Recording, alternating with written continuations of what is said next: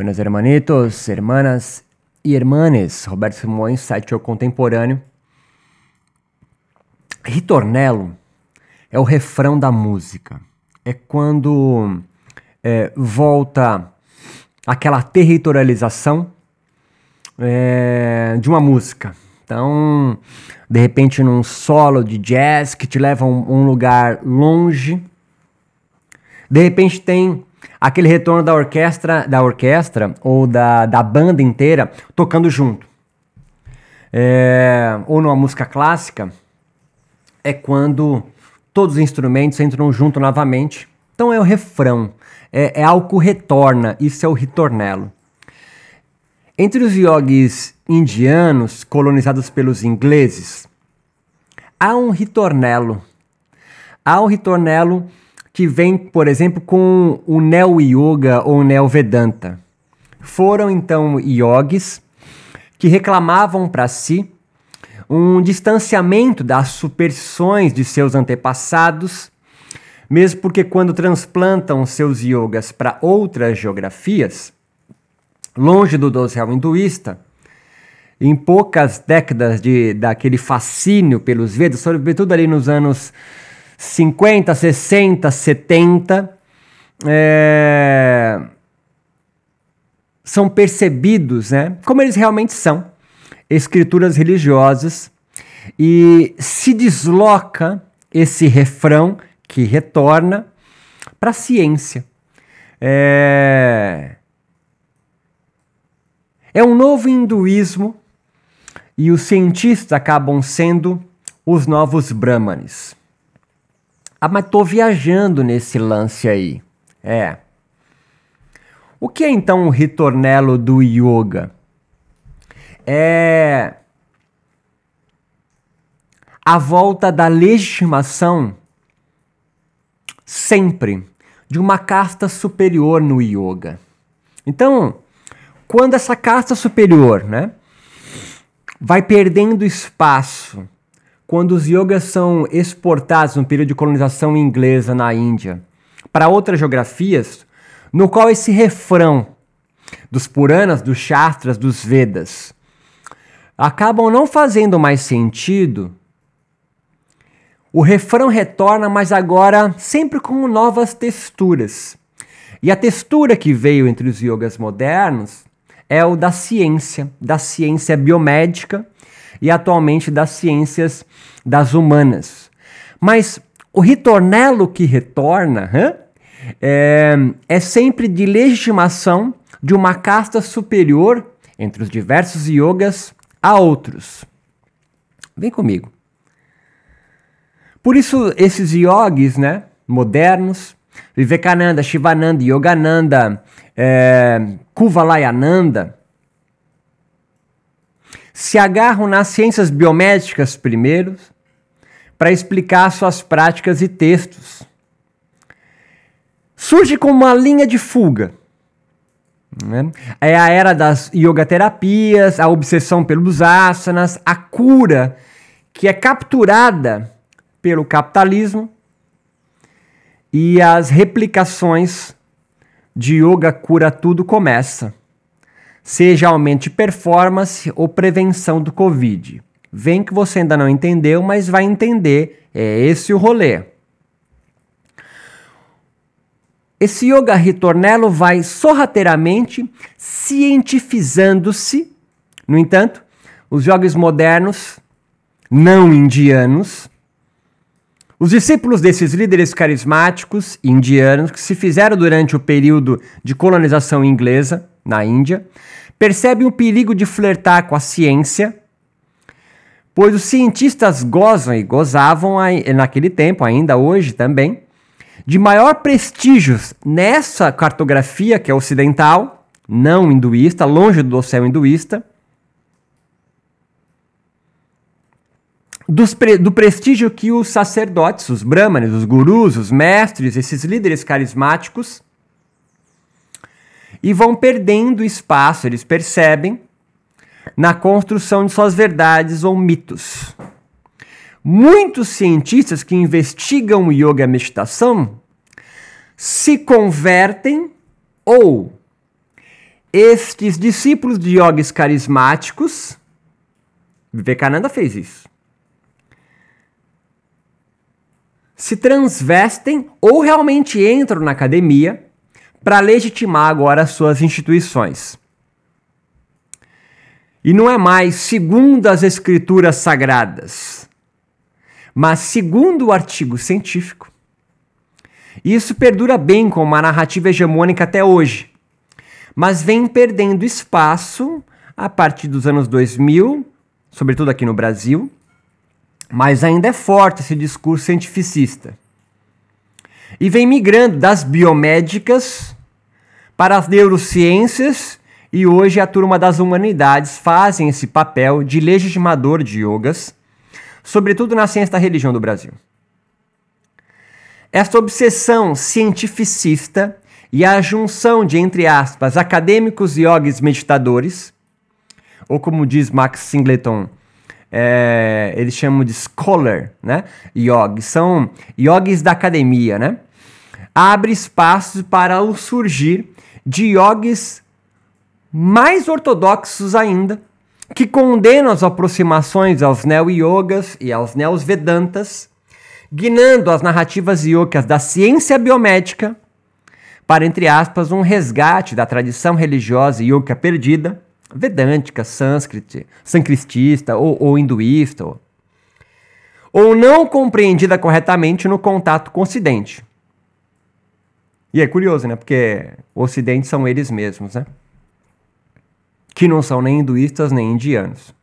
Esses yogis yoginis acadêmicos, em geral, convertidos em alguma instituição yógica, nem que seja o hinduísmo, o Vedanta em si, vão justificar suas crenças pela história, filologia e uma exegese das suas ou das escrituras ditas sagradas, perfeitas em si mesmas, então, e de suas heranças castas antigas portadoras de um yoga original.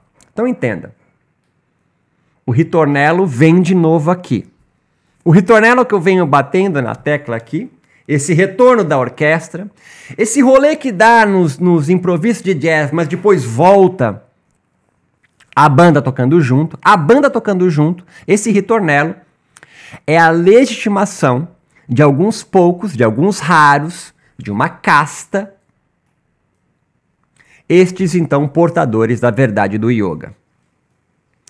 Recentemente eu li um artigo publicado nos anos os anos 10 dos anos 2000, em 2012, publicado no Brasil, que dedica-se é, em baseado em achados arqueológicos, históricos, demonstrar que nunca houve uma invasão ariana que subjugou a população drávidica. A população drávida ou não ariana ou harapiana ou qualquer outra denominação que você deseja dispensar a um coletivo autóctono indiano, não ariano. Então, para tu que tá caindo de paraquedas, reclama que você não entende nada do que eu falo, me colocaram uma expressão que eu adorei, é você é, só faz textos e vídeos para infiltrados do hinduísmo. Achei isso fantástico. Né? Achei engraçado isso. Porque é justamente o contrário. É, Drávida e, e arianos é uma nomenclatura que, para quem já fez um curso de formação, vai, vai é, sabe do que eu estou falando. Então, se você é novo no yoga, mas fez, e eu acho esse nome fantástico, pois esconde o que se propõe, é, que, que não esconde o que se propõe, né? Propõe uma formação em yoga. Talvez você já ouviu falar na história quase mítica ou mítica, relatada no Vedas e Bhagavad Gita, algo similar à busca na Bíblia de resquícios de verdades históricas de um povo ariano, portador então do livro sagrado do Vedas, que foram quem escreveu os Vedas foram os, esses tais arianos, que dominou povos autóctones que já existiam na Índia, no Vale do Indo, no que hoje denominamos de Índia. A tese, que ficou muito forte até os anos 2000, um pouquinho antes talvez, mas construída por historiadores europeus, é que durante a colonização, e durante, portanto, a colonização inglesa na Índia, é que os arianos seriam um povo nômade, vindo da Europa, e teria invadindo a, invadido a Índia e imposto seu saber aos primitivos, autóctones, aborígenes. O tal do povo drávida, ou rarepianos. Ah, eu vou chamar aqui de não arianos, para ficar mais fácil. Ou qualquer outro, pois as escavações de duas grandes cidades, Mohenjo-Daro e Harappa, foram descobertas nos anos de 1920 e ainda estão sendo é, escavadas. Então, as escavações começam nos anos 20.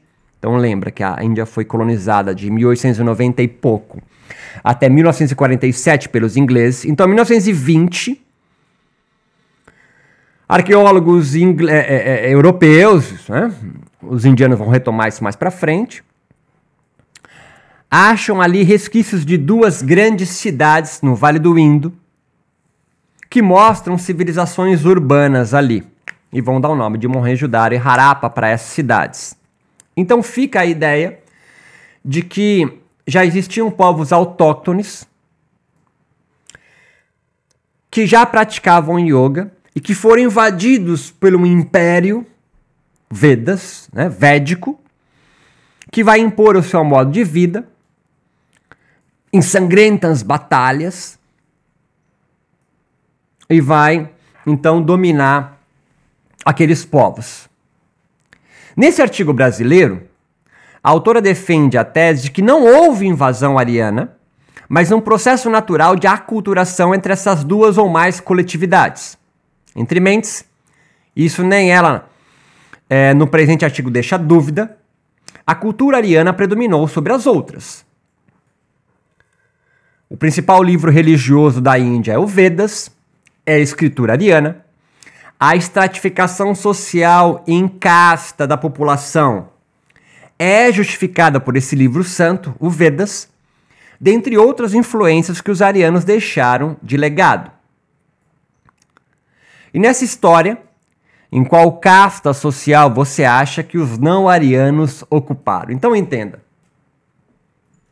Eles ocupam a casta de párias. Né?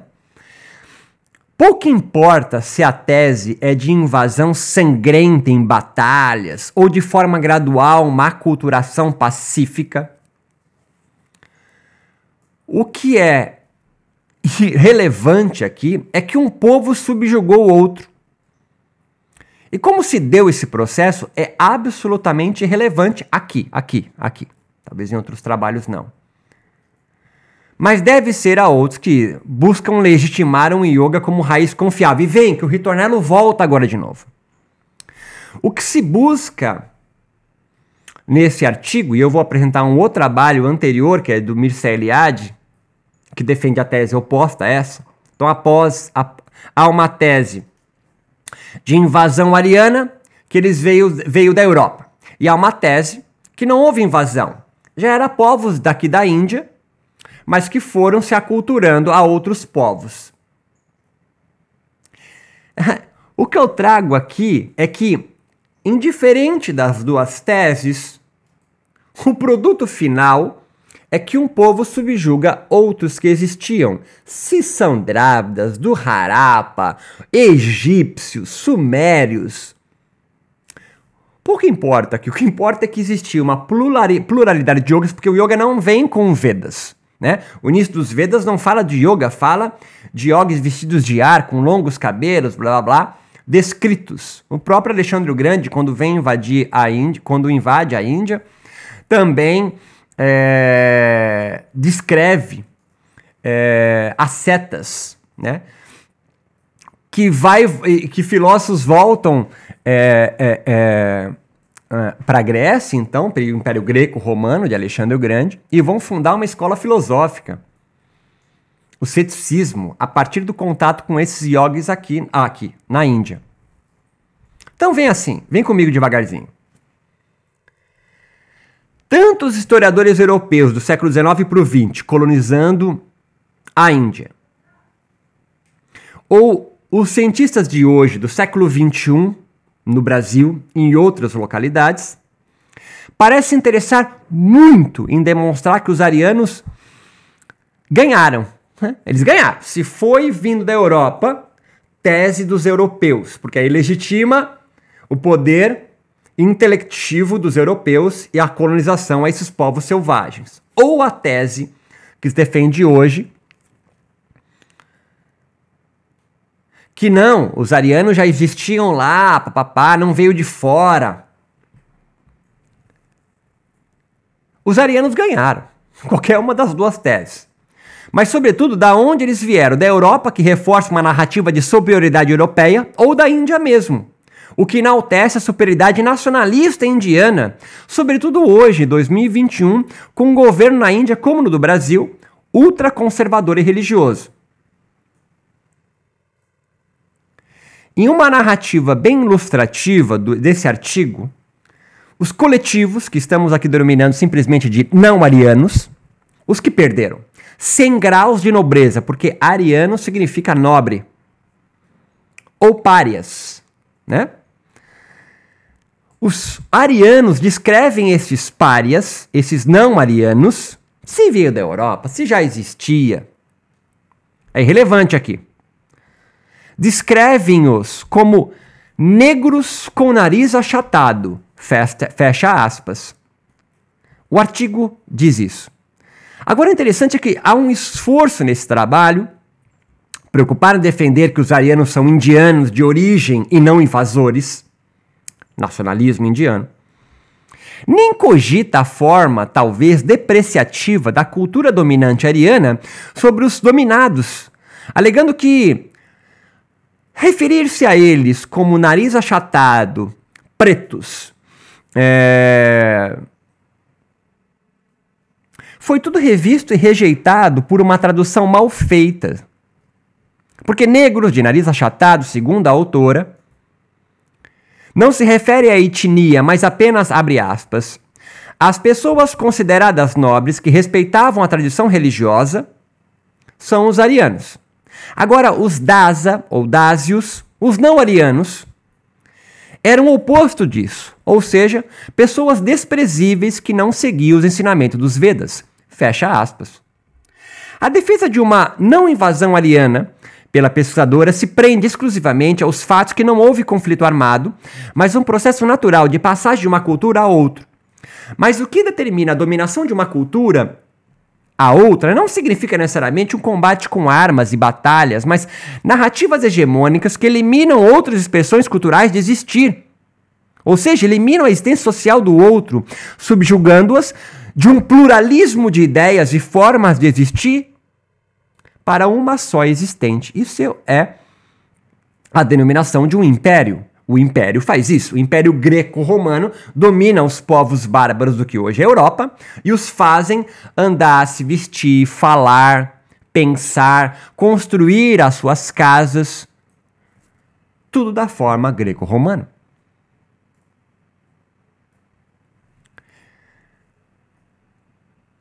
No caso, a cultura ariana predomina. Assim, como os escravizados negros chegados ao Brasil tiveram suas multiplicidades culturais relegadas à marginalidade, e as suas diferenças culturais e físicas também eram alvo de motivos de segregação, chacota e eliminação de suas existências. Quando Bolsonaro envia pastores evangélicos a populações indígenas para catequizá-los, está ali se engendrando um processo de dizimiza, dizimiza, dizimiza, dizimação da diversidade cultural daquele coletivo. Tupinambá, Bororo, Tupiniquim, Tupini. Todos eles são civilizações únicas, singulares. E olha só, você entende eles todos como indígenas. Mas não. A cultura charrua, minuano, carijó, tupiniquim, tapajós, tapajós é, é, é bororo, são civilizações únicas, singulares, assim como talvez os harapianos, o tal dos drávidas e outros que a gente não ouviu falar porque eles foram dizimados, cara. Sem sangue e sem armas, assim como o Bolsonaro hoje faz com a Damares no meio do Xingu. Denominar de desprezíveis os que não seguem os preceitos religiosos dominantes é dizimar a sua subjetividade. Pouco importa se a tradução foi feita errada, não é porque eles têm nariz achatado, a autora conclui, é porque eles foram considerados sem nariz. A pesquisa informa que a caracterização dos não-arianos como negros representa apenas uma descrição da sua pele, fecha, fecha aspas. E o nariz achatado, que é como as escrituras arianas, os Vedas, se referem aos não-arianos, os párias, os sem casta, está equivocada, pois na verdade significa apenas sem nariz e não achatado. Os não-arianos seguem a defesa dos arianos nobres.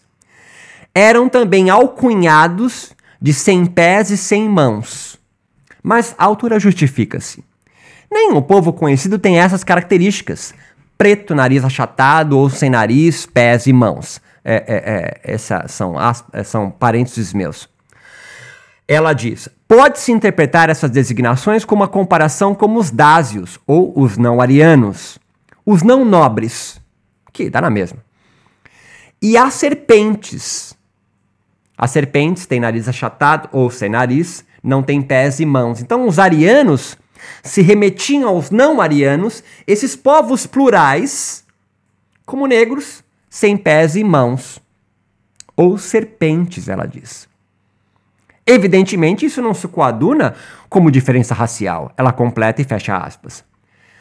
Não, não é, é claro que não, mas designar que eles são diferentes de nós por características físicas, anatômicas, também não outorga a eles o direito, aos arianos, o direito de alcunha de pretos com nariz achatado, sem mãos e pés. Abre aspas. Não existem raças dos arianos e dos dravidianos os não-arianos. Eles são membros do mesmo ramo mediterrâneo, mediterrâneo da raça caucasiana, completa a autora. E ela continua. Os dravidianos possuem pele mais escura porque vivem mais próximos do Equador. A diferença da pigmentação pode ser uma adaptação ao clima mais quente. É verdade. Em suma, Denominar o outro que teve sua cultura, seja numa guerra civil, imperial, policial, subindo o morro em um, ou em um processo gradual, são as duas teses, né? É? É. Ninguém discute quais foram os povos dizimados na sua subjetividade pelo Império Ariano ou Védico ou Bramânico, o hinduísta no qual nós chamamos hoje. Mas a discussão científica se dá se foi um conflito armado de invasão de arianos de origem europeia, que aí reforça a superioridade europeia na colonização dos indianos, tese muito forte ainda hoje, que é combatida com uma nova, que a autora aqui brasileira defende, mas que não foi um conflito armado nem invasão, mas um processo gradual e lento de alguns anos, de alguns centenas de anos, sei lá o quê, porque secou o rio Sarasvati e essas populações ali do Vale do Indo têm que migrar, então, e a sua civilização é, é, vai sendo aculturada por um novo império, que é o Império Védico. Então entenda aqui, o ritornelo que volta, maquiado de não, é invasão europeia, não, foi uma aculturação, pouco importa. O que importa? O que importa é, é a total dessubjetivação de povos iógicos, de populações iógicas, de culturas iógicas plurais, que se afunilou numa única forma. Qual é? O Yoga Sutra? Patanjali não é um Brahmani? Patanjali não é alta casta? Patanjali é um representante dos arianos.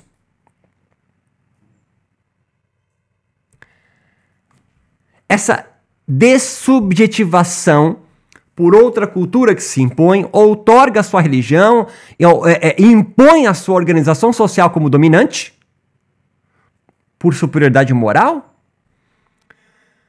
Ao sem nariz ou achatado, sem pernas e mãos e de pele mais escura, similar às serpentes, não é por si só um motivo de aniquilamento de um ou mais povos? Eu sim, não tenho certeza, mas talvez essas alcunhas não sejam depreciativas, talvez não. Mas analisando que não sabemos nada dessas culturas, que foram consideradas párias, e que não sobreviveram ao Império Védico, a sua singularidade. E o que sabemos são descrições da cor da pele da sua anatomia, eu não sei, mas poderia ao menos sugerir que o modo de vida deles, no mínimo, foi parcialmente é, apagado pelos arianos. Mas o que restou? Um tal de yoga e algumas populações como os agores, os campatas, os vamakaris e, entre aspas, os tântricos, que é uma generalização que, é, é, é, que, dada pelos arianos, há resquícios dessa cultura não ariana, plural, assim como nós chamamos todo, todos os, os ameríndios do Brasil como indígenas, selvagens, bárbaros. Afinal, Tupinambá é, é canibal, não é?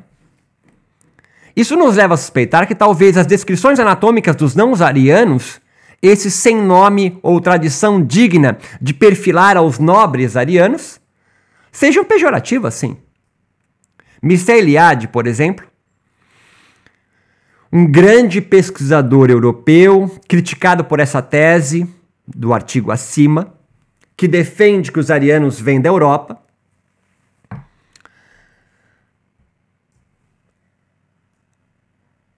diz o seguinte, que esses coletivos plurais yokos, que não sabemos ainda quais formas de vida viviam nas centenas de populações que perfaziam as civilizações do Vale do Indo, que não eram uma, eram várias, é criticado pela autora do século XXI, criticando o autor do século XIX, porque essa rica cultura védica, nobre, não estaria vindo não da Europa, mas dos próprios indianos. Vem que é o ritornelo retornando. A orquestra volta de novo agora. Como assim? O que estão defendendo aqui são os arianos. Não há uma discussão se os arianos subjugaram outros povos ou não e impor a sua subjetividade frente a outras, dizimando uma pluralidade de yogas que poderiam existir hoje e que existem mas que são marginais ainda hoje. Então entenda, a tese só se modifica com a anterior a respeito da origem dos arianos. E desfilam negações e preconceitos aos não arianos, pois os primeiros defendem que os arianos seriam indianos e não descendentes dos proto-europeus, como pretende Eliade e outros pensadores europeus do século XIX para o XX. O que busca deslocar aqui, o foco, é que todos parecem ignorar a dizimação aos não-arianos. Estes sim os primeiros yogis e yoginis, porque há indícios que talvez sejam algumas cidades dessas eram matriarcais. O yoga é sabido por todos, não está no Vedas. Isso é um ponto. Surge antes entre os não arianos, que foram dizimados pelos arianos. Se veio da porra da Europa, ou se é, são, eles são ali do Vale do Indo, Paquistão, descendente dos persas, sumérios, egípcios, pouco importa, cara. o que eu trago aqui de deslocar o foco, que quase ninguém conversa, cara, existiam yogas múltiplos que deixaram de existir. Pela dominação da cultura védica ariana, hoje bramânica. E qual retornelo? Que continua ainda voltando esse mesmo refrão, a busca pelo yoga original, essa, esse, esse, esse retorno mítico de um yoga original. O yoga sempre foi plural e múltiplo. Quem criou esse mito de originalidade, de um yoga incólume, de um yoga do bem foram os arianos e que conseguem perfilar herdeiros ao longo de mil, milênios. Hoje há verdadeiros descendentes desses arianos, não há? E sim, são os mesmos do Hitler, tá? Vejamos o que Mircea Eliade, em seu livro clássico, que foi a sua tese de doutorado, Yoga e Imortalidade, no capítulo 8, intitulado didaticamente O Yoga e a Índia Aborígene. Ele afirma o seguinte, abre aspas, as diferentes formas de yoga, devocional, mística, erótica e mágica, exerceram grande influência no nascimento das, das literaturas vernáculas. Isso é um nome pomposo, vernáculo, para se referir a uma linguagem correta, sem estrangeirismos, na pronúncia ou próprios de uma nação ou império. Então vou colocar um rolê agora. As diferentes formas de yoga, diz Mircea Eliade no século XIX para o XX, um historiador europeu durante o período de colonização inglesa. Devocional, mística, erótica e mágica, os não arianos, tio. Exerceram grande influência no nascimento das literaturas vernáculas as literaturas sem estrangeirismos, as literaturas não contaminadas pelos não arianos, as literaturas não contaminadas pelos de pele escura, nariz achatado, sem pés nem mãos, os serpentes, que rastejam e não andam. Os que têm veneno? São inúmeras as formas a gente pode pensar o que significa a porra da serpente. E de maneira geral, na formação do espírito da Índia moderna. Mircea Eliade. E ele continua: Nos meios populares, ou seja, os não arianos, os não nobres, os yogis têm sido considerados em todos os tempos como magos ilustres dotados de poderes sobre-humanos, os Siddhs. E para quem não é muito versado na ciência da religião, mago ou feiticeiro é meio que o coringa, né? É, é, é o arqui-inimigo dos sacerdotes. E reforço, sacerdotes aqui são os brahmanes. Brahmanes são os arianos, os portadores dos Vedas. Hã? Então, quando você se refere a um yogini como mago ou feiticeiro, é pejorativo. O fenômeno, diz Eliade, em confundir yogis como feiticeiros, que são os opostos dos sacerdotes, brahmanes, arianos, os nobres, portanto, a casta superior, o império, que vai dominar o estilo de vida do que nós chamamos de Índia hoje.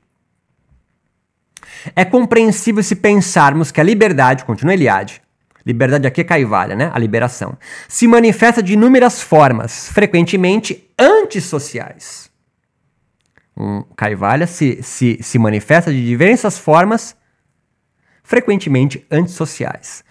Um homem livre, um yogi seria um yogini também, mas ele nunca vai pensar que poderia existir uma mulher, né? Que é o Kaivalya.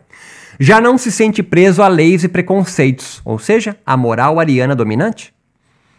Situa-se fora de toda ética e de toda a forma social. Os excessos e as aberrações que ressoam na lenda dos Vamakari são praticantes tântricos, Vamakari. Talvez uma das inúmeras expressões religiosas ou mágicas dos não arianos, dos yogas. Então é um tipo de yoga não ariano. As crueldades e os crimes dos capálicas, devotos à tradição shivaísta, literalmente significa homens do crânio. Também mais uma expressão de culturas não arianas antes da sua dominação. Culturas do crânio, porque tiozão, ele anda com a porra de um crânio pendurado. Lembra da imagem de Durga. E Shiva é uma divindade não ariana. E dos agores, devotos de uma tradição tântrica antropofágica, tio, canibal. Mais uma delas aqui de novo. Então, os Vamakari, os Shivaístas, é, é, os agores, os Kapari, são então resquícios de um yoga ou de yogas de matizes não arianas, antes da invasão ariana, seja em luta armada ou de dominação ao longo de séculos. Conquistada sobre a condição humana e a margem da sociedade. Então vou repetir o rolê do, do Eliade. O fenômeno Brahmanes, portanto, é, o, o, fenômeno é compreensível se pensarmos que a liberdade, Kaivalya, se manifesta de inúmeras formas, frequentemente antissociais. Um homem livre, um homem caivalha, um yoga em caivalha, já não sente preso a leis e preconceitos. Situa-se fora toda a ética e toda a forma social. Há excessos, berrações que ressoam na lenda dos Vamakari, as crueldades dos crimes dos Kapálicas e dos Agori, conquistada sobre a condição humana e a margem da sociedade. Sim, estes yogis e yoginis estão à margem da sociedade. Que sociedade? Sociedade ariana. Então, esses, entre aspas, excessos, como, como diz Eliade, abriram espaço, abre aspas, a sincretismos quase inevitáveis como ritos provenientes de níveis espirituais inferiores e comportamentos de grupos subalternos que, além da magia, esses yogas tântricos, aqui Eliade denomina todos os yogas não arianos como yogas eróticos ou tântricos,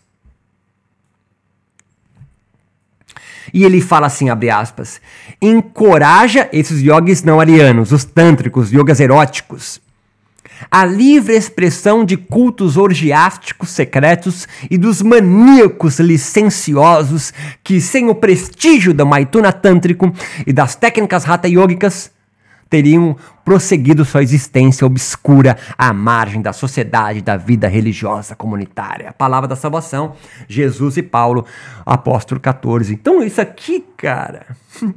Vou dar, mais um rolê do Riad. Para finalizar, o autor vem com a mesma retórica que se repete, ritornelo, desde os autores acima supramencionados utilizada como ritornelo sempre que yogis yoginis ortodoxos precisam reafirmar a importância das suas instituições. Abre aspas. Na perspectiva indiana, esse fenômeno de degradação hã? corresponde ao movimento de queda acelerada do fim do ciclo. Durante o Kali Yuga, a verdade é envolta nas trevas da ignorância, e por isso Novos mestres aparecem continuamente e readaptam a doutrina temporal às escassas possibilidades de uma humanidade decaída. Esse ritornelo de Yogariano raça pura ecoa nas narrativas ambas científicas, tanto da autora brasileira quanto de Mercé Eliade e outros, aparentemente antagônicas, né? Porque um discute que veio da Europa, outro discute que os arianos são indianos. Mas isso é uma cortina de fumaça. E não se discute o que aconteceu.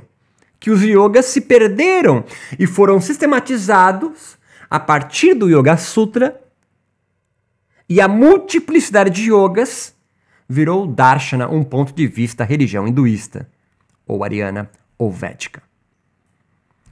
A questão se houve ou não invasão do, do yogariano nobre elite sobre outras, tornando-as marginais, periféricos, párias, serpentes, negros, não faz o menor sentido.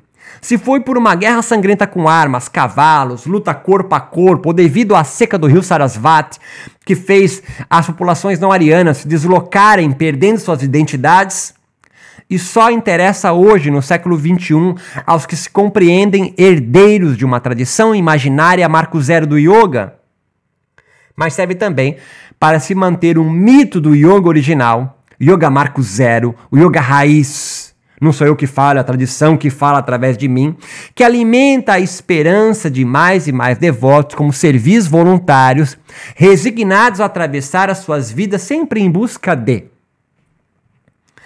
Perceba que muitos projetos sociais carregam o yoga nas costas, subindo os morros, adentrando em coletividades desfavorecidas por injustiças sociais hoje no Brasil, por exemplo. Invariavelmente, consciente ou não, replicam os mesmos gestos das tradições que guardam ou que capturaram os seus desejos.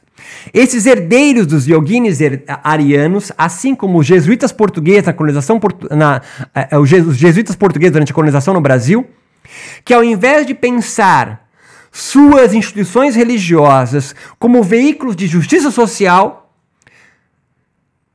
não para na ideia de incluir os periféricos e integrar suas estéticas e filosofias de vida marginalizadas parecem muito mais intentar levar as palavras de Patanjali aos carentes, aos bárbaros, aos selvagens, aos agores. Esse é o ritornelo yogico dos tradicionalistas para cima dos sem tradição, os mestiços do yoga. É possível ouvir esses relatos desses missionários do yogariano ecoando, abre aspas, e são, e são é, é, é, é, falas que eu extraio de conversas com yogis no Brasil. Alguns não entrarão no processo, diz um, uma yogini que tem projeto social em comunidades desfavorecidas ou vulneráveis do Brasil. Não nasceram preparados no yoga. Aí eu pergunto, são ignorantes, primitivos? Entende o ritornelo? Ou ainda, já fiz trabalho social em regiões periféricas, mas eles, os peles escuras, os sem pés nem mãos, os bárbaros, os orgiásticos, não respondem, são agressivos. Aí eu pergunto: bárbaros, selvagens, comem outros canibais, bebem em crânios? Pouco importa quem foram ou até se existiram ou não os arianos, os drávidos, os harapianos ou qualquer outra denominação. O que essas pesquisas científicas do século passado ou atuais revelam são as narrativas míticas como ritornelos reverberando o processo de dessubjetivação e legitimidade de alguns yogas em detrimento a outras estirpes yogas distintivas que estes estendem por gerações. Se há uma tradição no yoga, é essa, a das distinções entre os estratos sociais que vivem seus yogas.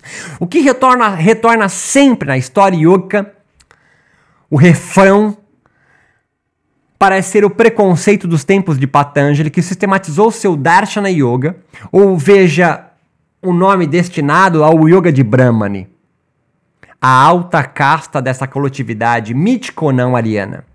Yoga clássico é o nome que se dá para o Darshana Yoga de Patanjali, um descendente dos Aryas. E a escritura yoga mais importante, a Bíblia do Yoga, é o Yoga Sutra que ele inventou. Atravessado por Sankhya, atravessado também, obviamente, por todos os não arianos. Patanjali bebe do yoga não ariano, para construir o seu. Irado. Acho foda o Yoga Sutra e o Darshana Yoga de Patanjali, mas ele é só mais um dentre tantos outros. E volto a repetir, não importa se o Yoga Sutra não for comprovadamente a escritura mais importante. Ela é, está consensualmente construído de forma hegemônica nas narrativas yogas atuais. Estaria surgindo um novo darshanariano para substituí-la entre os brasileiros? Seria então o Vedanta hoje um substituto para a decadência do yoga atual no Brasil da era de Kali Yuga? A decadência do yoga sempre surge como recurso narrativo na boca dos ortodoxos, os que dominam o campo espiritual yoga no Brasil. E quando se sente ameaçados por outras estéticas e éticas yogas, ou esquizo yogicas, que surgem como rotas de fuga criadora de yogas outro contra narrativas dominantes, estes yogis desviantes, esses yogis nômades, esses herdeiros dos negros de nariz achatado, comedores de gente, lascivos do yoga de esquerda, aqueles que mantram nas encruzes cemitério, aceitam putas, gays, trans, fumam ganja antes dos súrias, tomam ayahuasca ou soma, como foram ou são ainda os agores, os kapalabhats, os kapalabhats, os vamakaris, os tântricos, os acro-yoginis, os yoginis restaurativos, os yoga terapeutas, os nudistas do yoga, os ganja yogis, os kemet yogas, os saha yoginis e tanto outros. Todos marginais, sub-yogas, mestiços, negros, putas e vagabundos que não sabem sânscrito, não viajaram para a Índia, são autodidatas, não têm um mestre legitimado pela tradição indiana? Ariana? Então entenda que o ritornelo aqui são discursos de legitimação de yogas puros, imaculados, que só existem na cabeça de quem quer se manter na dominância do campo do yoga no Brasil e no mundo, e que capturam o seu desejo, institucionalizam você a pensar, a yogar, a meditar de apenas um jeito, dentre tantas multiplicidades que sempre existiram no yoga. Forte abraço, meu nome é Roberto Simões, site Yoga Contemporâneo. Se inscreve no canal, tiozão. E se tiver coragem, vai para o yocontemporâneo.com e participa de um dos nossos cursos. Há cursos gratuitos lá também. Por apenas 50 pila, tu já consegue ter acesso a mais de 20 cursos meus. É um plano mensal, tipo Yoga Flix. Você paga por mês e tem acesso a uma infinidade é, de cursos que eu estou sempre atualizando e colocando coisa nova lá. Meu nome é Roberto Simões, muito obrigado, nos encontramos aí na plataforma.